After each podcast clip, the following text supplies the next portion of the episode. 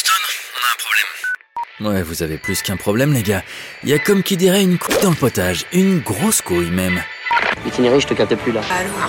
Pourquoi aujourd'hui Pourquoi You can be do. C'est lamentable Est-ce que c'est bien clair Nous, acteurs de la communication événementielle, nous vivons en permanence dans l'anticipation. Nous devons toujours tout prévoir, même l'imprévisible, selon la formule consacrée. Mais soyons honnêtes, même en ayant parfaitement fait notre travail, en réalité, il y a aussi des imprévus, et savoir les gérer fait aussi partie de notre métier.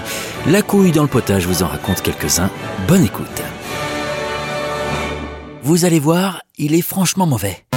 C'est comme ça que la directrice de la communication de cette grande coopérative alimentaire nous avait parlé de son président en nous invitant à assister à une assemblée générale avant de nous briefer pour l'aider à organiser celle de l'année suivante. Et il faut bien reconnaître que sur ce plan-là, elle n'avait pas tort. Son président était peut-être un très bon manager d'équipe et un excellent gestionnaire, il n'était pas loin s'en faut un disciple appliqué d'Aristophane. Objectivement, il était plus près d'un été noir à bougie que d'un griot sénégalais. L'orateur majeur d'une réunion qui n'a rien d'un tribun est la garantie assurée et annoncée d'un désastre.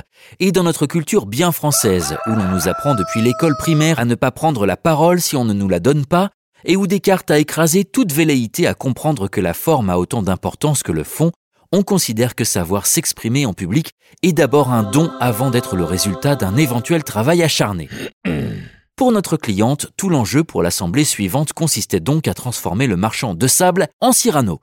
Un véritable défi qui commence par la nécessité de convaincre le dit marchand de sable qu'il n'a rien de Cyrano. Heureusement, ce président, tout président qu'il est, n'a pas perdu l'une des vertus prônées par sa coopérative, l'humilité. Il lui est donc facile de nous entendre lui expliquer que ses propos auraient gagné en force et en impact s'il avait pu suivre une courte formation à l'art oratoire. Car oui, prendre la parole en public est un art au même titre que les autres, et par conséquent, il s'apprend, quel que soit le niveau de don de l'élève. Et d'ailleurs, l'élève n'est-il pas celui qui part d'en bas pour s'élever par l'apprentissage à un niveau supérieur? Alors, quand la coupe est dans le potage, volcanique is back to basic. Honnêteté, diplomatie, accompagnement et un peu d'humour pour soigner le tout. En premier lieu, être franc ne dispense pas d'être diplomate, surtout avec un décideur. Ensuite, si on veut apprendre à acquérir un certain talent, mieux vaut s'entourer d'artistes éprouvés. C'est un comédien de la comédie française qui fit travailler le président.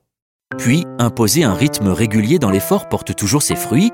Notre apprenti Cyrano travailla chaque semaine pendant une heure durant les deux mois qui précédèrent l'assemblée générale suivante.